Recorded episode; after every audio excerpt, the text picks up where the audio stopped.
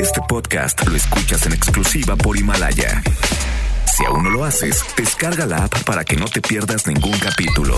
Himalaya.com. MBS Noticias Jalisco comienza. Acompaña al periodista Víctor Magaña y entérate al momento de lo que pasa en Jalisco. Las portadas del día. Este es un avance informativo MBS Noticias Jalisco. Buenos días. Hoy en MBS Noticias Jalisco presentan denuncias por anomalías en el organismo público descentralizado Servicios de Salud durante esta administración. Manifiesta el gobernador Enrique Alfaro desacuerdo por recortes federales a Jalisco en seguridad. Este fin de semana, siete nuevas rutas de transporte público comenzarán a cobrar nueve pesos con 50 centavos. El Consejo General de la Universidad de Guadalajara aprueba su presupuesto 2020 con 2 mil millones de pesos de déficit. En el tema de acoso sexual en la Universidad de Guadalajara, continuarán con el seguimiento de casos cuidando la imagen.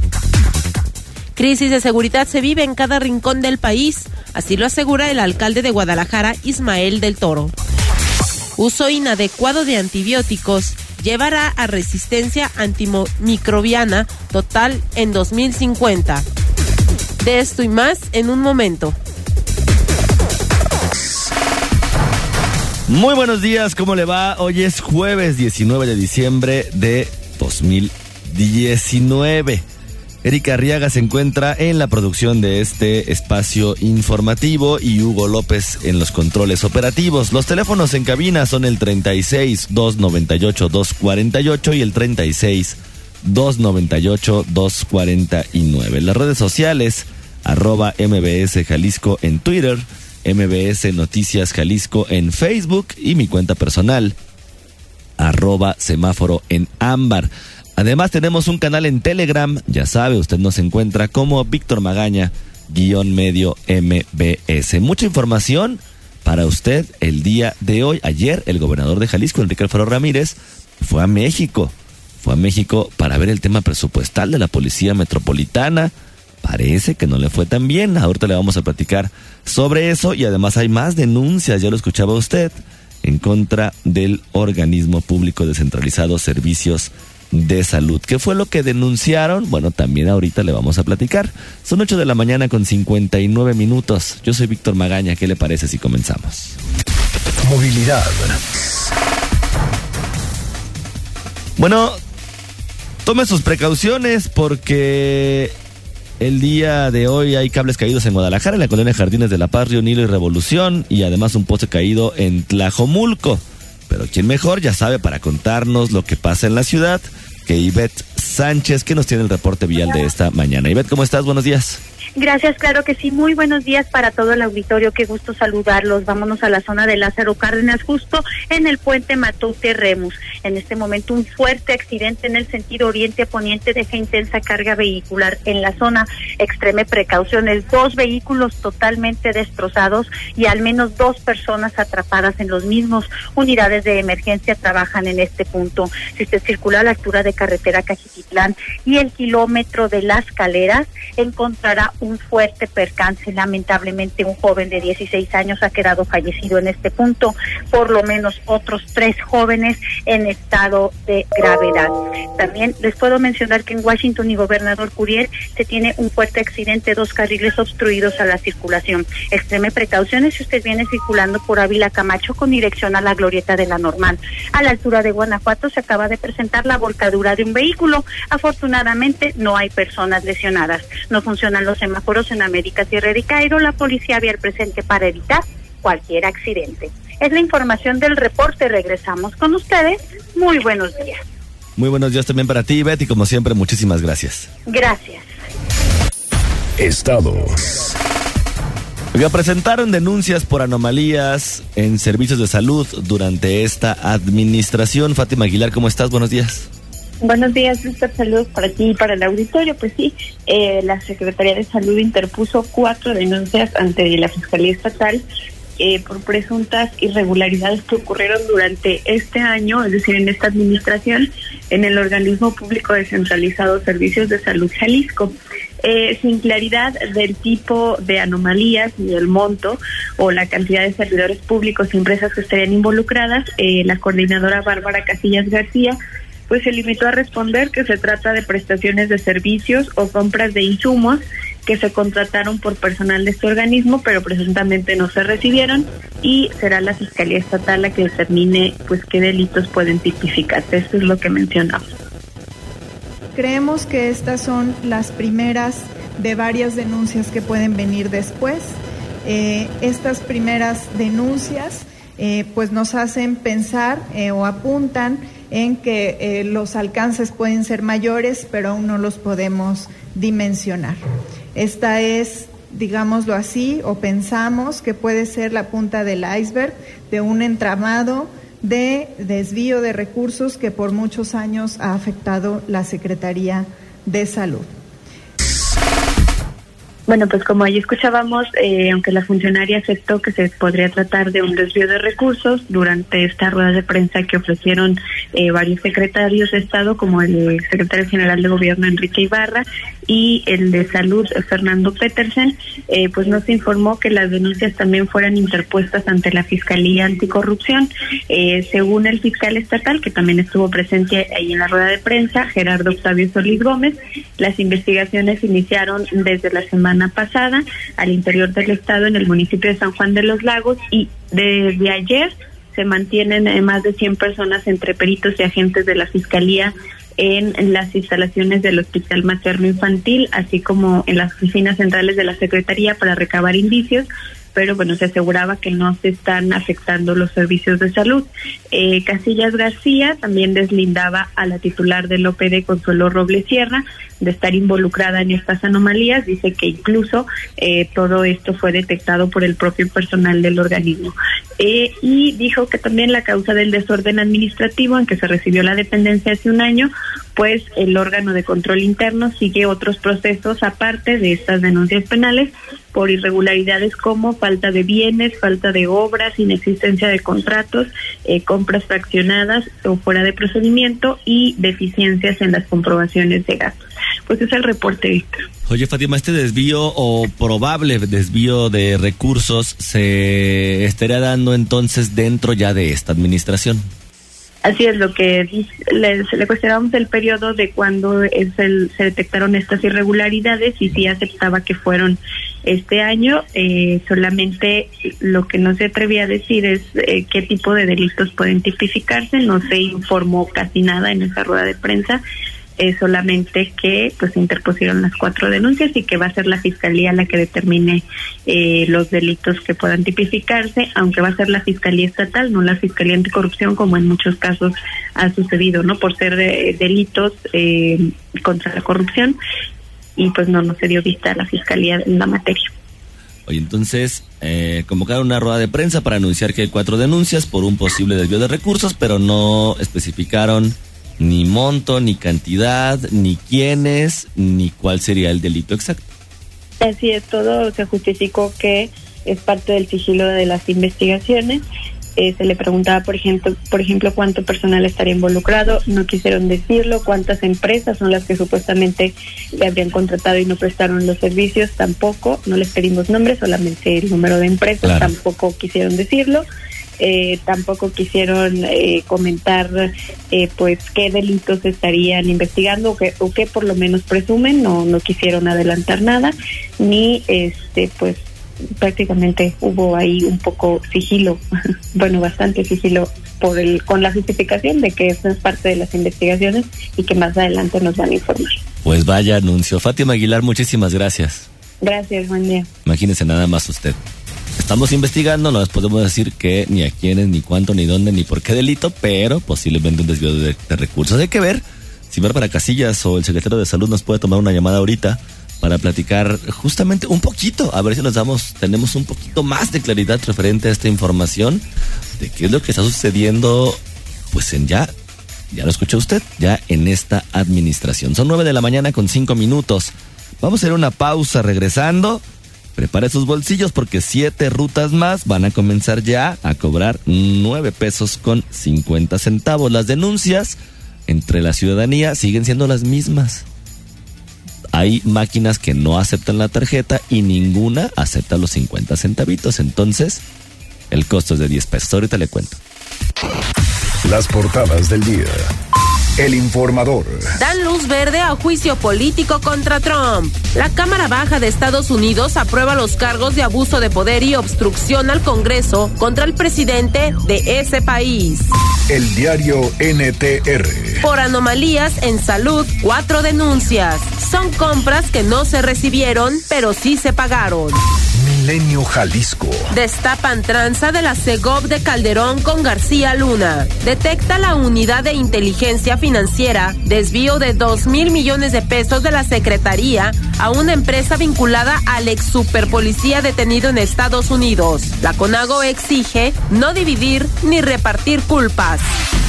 Excelsior, Durazo, o le atoramos o fracasamos. Piden unidad en la lucha anticrimen. El Universal. Caso García Luna implica accesado por fuga de Chapo. Ramón Pequeño está en la mira por lavado. Víctor Magaña está en XFM 101.1. Regresamos. Síguenos en nuestras redes sociales. MBS Jalisco en Twitter. MBS Noticias en Facebook. Movilidad. 9 de la mañana con 13 minutos. Regresamos a cabina de MBS Noticias Jalisco. Oiga, este fin de semana, siete nuevas rutas de transporte público van a comenzar ya a cobrar 9 pesos con 50 centavos. Así vamos a arrancar este periodo vacacional. Erika Arega, ¿cómo estás? Buenos días. Buen día, Víctor. Buen día, la auditoría. Así es, como parte del programa Mi Transporte, que consiste en la migración de transporte colectivo al modelo empresarial, el titular de la Secretaría de Movilidad, Diego Monraz, informó que será a partir de este 21 de diciembre, cuando siete rutas de transporte público se sumen para cobrar la tarifa de 9 pesos con 50 centavos. Explicó que al momento son 61 las rutas las que forman parte de mi transporte al 100% y de ellas ya cobran 48 la nueva tarifa. Escuchemos al funcionario. Eh, por lo tanto, 48 rutas ya están cobrando la tarifa de 9.50 y se encuentran con todos los requisitos como capacitación, revista mecánica, señalización y cromática homologada, eh, los sistemas de monitoreo y pago electrónico, así como los requisitos de seguridad en sus unidades. Eh, hay 25 rutas que aunque ya cuentan con fallo, están en el proceso de migración y 67 rutas que también ya se adhirieron. En total van a quedar 140 sociedades mercantiles registradas. Las rutas que se agregarán a esta nueva tarifa son las 646, 634, 605, 639, la ruta 631 y 631A, así como la 275B Cofradía. Y de esta manera, Víctor y Auditorio, todas migran a ser rutas complementarias. Agregó también el, el secretario que el 100% de estas rutas ya se encuentran adheridas a mi transporte y algunas aún están en el, en el proceso de equipamiento, capacitación y nueva cromática con señalética, esto con el fin de que en las próximas semanas también puedan cobrar la nueva tarifa. Finalmente destacó sobre la disminución de accidentes, heridos y defunciones relacionadas con el transporte público. Eh, Diego Monraz señaló que en comparación de 2018, los accidentes bajaron de 419 a 273, el número de heridos de 1021 a 544 y en cuanto a los decesos de 46 a 28. Es la información, Víctor. Erika, muchísimas gracias. Gracias, buen día. Buenos días también para ti. Educación. Oye, la Universidad de Guadalajara dice que va a continuar con el seguimiento de casos de denuncias de acoso sexual que se están dando justo dentro de sus instalaciones. Adrián Montiel, ¿cómo estás? Buenos días. Buenos días, Víctor, también para el auditorio. Como comentas, como comentas, ayer en la sesión del Consejo Universitario de la Universidad de Guadalajara se habló sobre el acoso sexual en los planteles universitarios, práctica que dijeron no se tolerará y por lo cual se implementó una defensa universitaria. Sin embargo, los integrantes del Consejo precisaron que se atenderán las denuncias sin dañar la trayectoria de los acusados ni a la imagen de la institución. Quien puso el tema del acoso sexual sobre la mesa fue la consejera del Centro Universitario de Ciencias Económicas y Administrativas, el CUSEA, Marifer Salas. Escuchemos. Y desde que fungía como consejera en mi centro universitario y ahora en el Consejo General, me doy cuenta de lo latente que están los temas y vienen uno tras otro y las sesiones vienen una tras otra. Estos son temas mm, sumamente preocupantes para mí que a lo largo de mi carrera universitaria y mi preparatoria no han dejado de existir. Y aún peor, han ido en aumento. Sobre las sanciones de esas prácticas, el rector general Ricardo Villanueva aclaró que no están dentro de las atribuciones del defensor imponerlas, sino canalizar las recomendaciones a la Comisión de Responsabilidades de la Universidad y también derivar los casos a lo administrativo de la Casa de Estudios, a la Fiscalía o a la Secretaría del Trabajo, según corresponda, que ya ocurrió en tres casos. Escuchemos. La recomendación es cuando se necesita una medida cautelar, cuando se necesita tomar acción inmediatamente, no la han hecho y lo que hasta hoy las que nos ha hecho yo las he acatado. ¿No? Entonces, pero las demás a lo mejor se apagó porque tiene que ver con que más que tener, cerrar el caso en la defensoría, lo que necesitamos es que la defensoría lo canalice, o sea, lo canalice la vía penal, lo canalice la vía laboral, ¿no? O lo canalice a la vía administrativa. Por su parte, el director de la preparatoria 5, José Manuel Jurado Parres, lamentó que en algunos casos afecte la trayectoria de los docentes, como el profesor de la preparatoria, de preparatoria acusado de acosar a una joven en la Feria Internacional del Libro, en la FIL, caso que resultó menor al decidir el director, pues no se encontró evidencia contundente del acoso, pero que dañó la imagen del docente y de la universidad. Finalmente, el rector Ricardo Villanueva coincidió con el director Jurado Parres en que los casos falsos dañan a la institución, pues afirmó que la universidad no es la que acosa, sino algunos universitarios y para estos últimos no habrá tolerancia. Pues es aquí el reporte, Víctor. Adrián, muchísimas gracias. Muy buen día. Muy buenos días también para ti. Bueno, pues imagínese, pues por supuesto que no debe haber tolerancia y uno sabe separar la institución del nombre, pero finalmente somos representantes, somos representantes. Bueno, pues así el tema de acoso sexual dentro de la Universidad de Guadalajara. Pero además, además ayer aprobaron el presupuesto de egresos e ingresos de 14 mil 128 millones 416 pesos con 20 centavos para el ejercicio 2020. Los recursos federales aportados no contemplan la inflación real que resta valor adquisitivo y tampoco incluyen las bolsas extraordinarias que para el rector general estima son al menos 2 mil millones de pesos en déficit. Hay que escuchar lo que dice Ricardo Villanueva, que explica qué se hacía con esos recursos extraordinarios. Eh, con ese dinero se, se, hace investigación, hay, la bolsa de crecimiento de matrículas, se podría comprar equipamientos, esas bolsas extraordinarias que además eran las que más estimulaban eh, la calidad y el gobierno federal ponía objetivos y decía, la universidad que cumpla esto, premio, ¿no? Entonces el gobierno federal cortó esas bolsas presupuestales para la apertura de las 100 universidades Benito Juárez con recursos que se destinaban a las universidades públicas en una lógica del gobierno federal que retiró fondos sin proponer una nueva estrategia o reglas para concursar por más recursos. Escuchemos nuevamente. Eh, eh, son esas estrategias de, que se dan cuando se nacen de la Secretaría de Hacienda del Gobierno Federal, pues para justo tener a las universidades eh, bajo sus políticas. Y, no hay problema. O sea, si te ponen reglas y decir, a ver, va a haber dinero si, si juegas con estas reglas, hemos entrado a las universidades. Este, y yo lo decía, que, que cambien las reglas, pero que no quiten el dinero.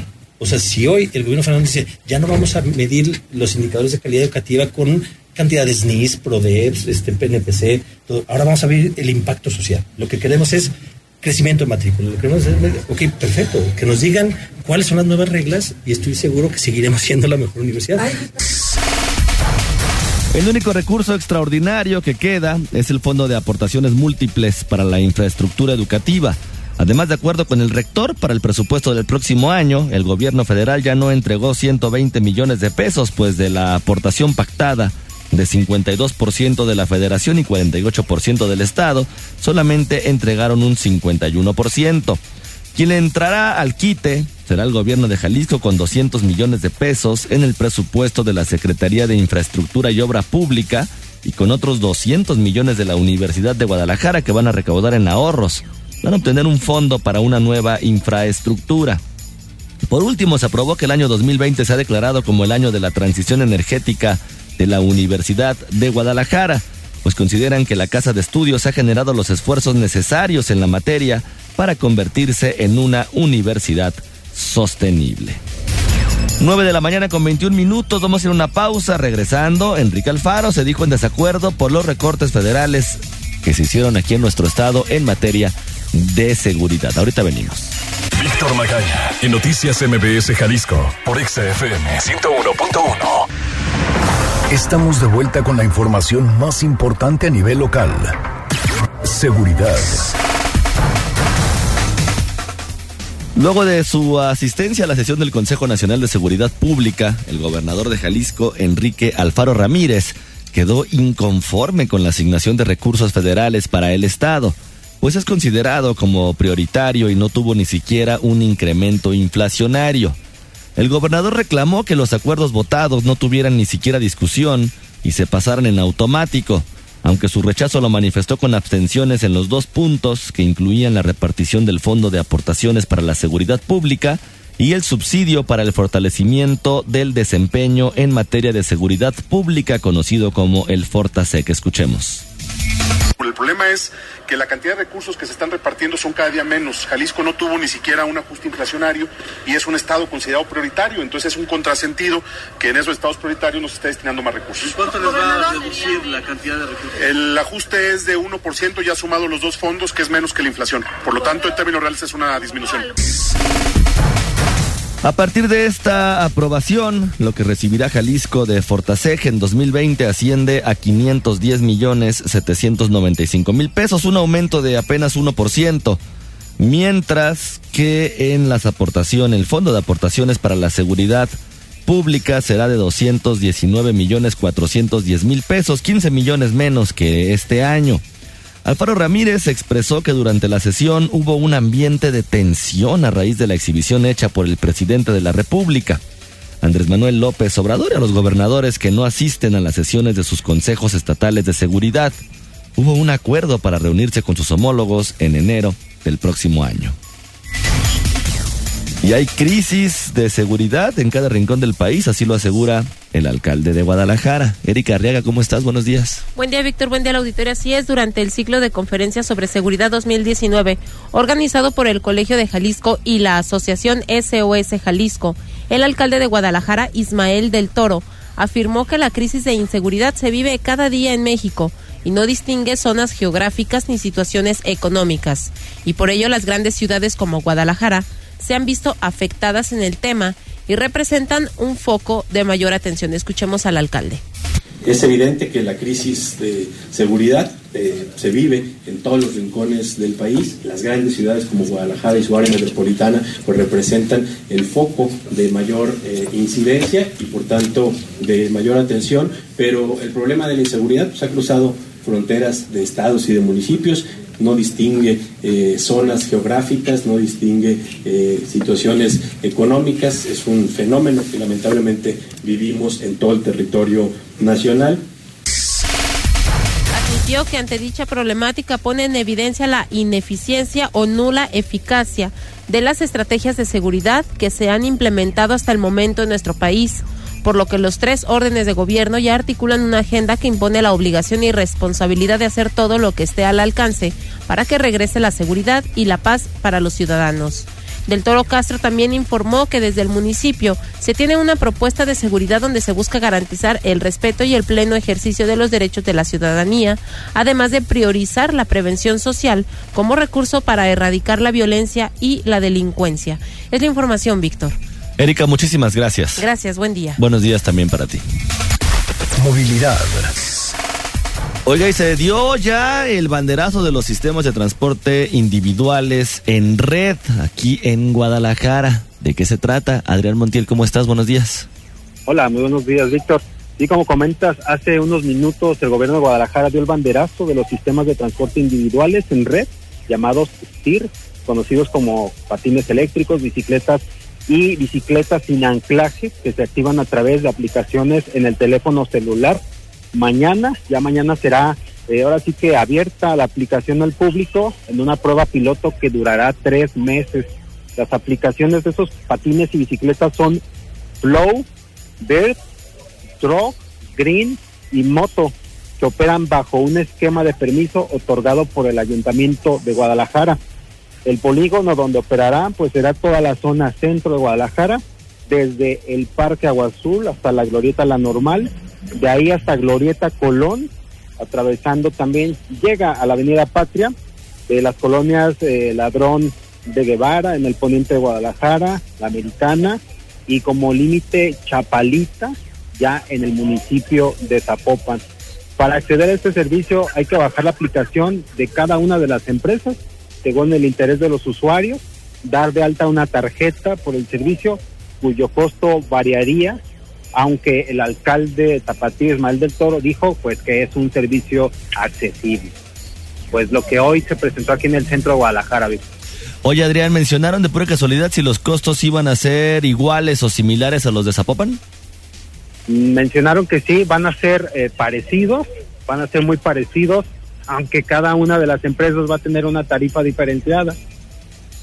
Bueno, pues hay que entonces ver finalmente cómo sale y qué tanto se terminan utilizando. Adrián Montiel, muchísimas gracias. Muy buen día, gracias. Bueno, y es que se lo comento justo porque recordará que hace unos 15 días aproximadamente ya también en Zapopan se estaban anunciando estos scooters eléctricos, que es una tendencia, que también eso es importante decirlo, que se viene dando a nivel global en la utilización de estos sistemas y la Ciudad de México por lo menos pues estaban robando un montón. Aquí se decía que estaban completamente blindados, pero también ya vio en las redes sociales a través de Facebook ya también había páginas que estaban vendiendo los patines de Green, esta aplicación, completamente liberados, con todo y el logotipo de Green ahí a menos de 15 días de que se hubieran instalado, ya los estaban, ya se los habían robado y ya los habían vendido. Pero el diario El Informador justo en esas fechas hizo una comparativa de cuánto cuesta moverse en estos patines eléctricos. 10 kilómetros, si usted se quiere mover 10 kilómetros a bordo de uno de estos patines, le va a costar aproximadamente 110 pesos. ¿Qué es, qué significa estos 10 kilómetros? Porque luego no lo tenemos como muy dimensionado. Bueno, para que se dé una idea de Avenida Chapultepec, vamos a ponerlo así, digamos a, pues no sé, a, Andares, quizá, deben de ser yo creo que unos 5 kilómetros o menos de 5 kilómetros. Entonces, ida y vuelta le va a costar a usted más o menos 110 pesos. Lo mismo, lo mismo, y esta comparativa se hacía, lo mismo justamente que cuesta un servicio de taxi ejecutivo, es más o menos la distancia y el costo de lo que estaba haciendo el informador, justamente eso. Decía, saliendo de la glorieta Chapalita, bueno, aquí está una comparativa mucho mejor. A las 8 de la mañana, hacia la glorieta de los niños héroes, en un servicio de taxi ejecutivo, le cuesta 60 pesos, 51 pesos, 48 pesos, según el horario en el que lo tome y en el patín eléctrico le costaría 40 pesos. Pero si va de la Glorieta Chapalita a la Universidad Panamericana, que son 5 kilómetros, el servicio de taxi ejecutivo le costaría un promedio entre 58 y 76 pesos y el patín eléctrico 78 pesos. Y de la Glorieta Chapalita a la Secretaría de Movilidad y Transporte allá en Alcalde y Circunvalación usted estaría gastando entre 111 y 119 pesos en un taxi. El patín eléctrico, 110 pesos. Pues hay que ver, hay que ver finalmente para el mercado para el que va este transporte.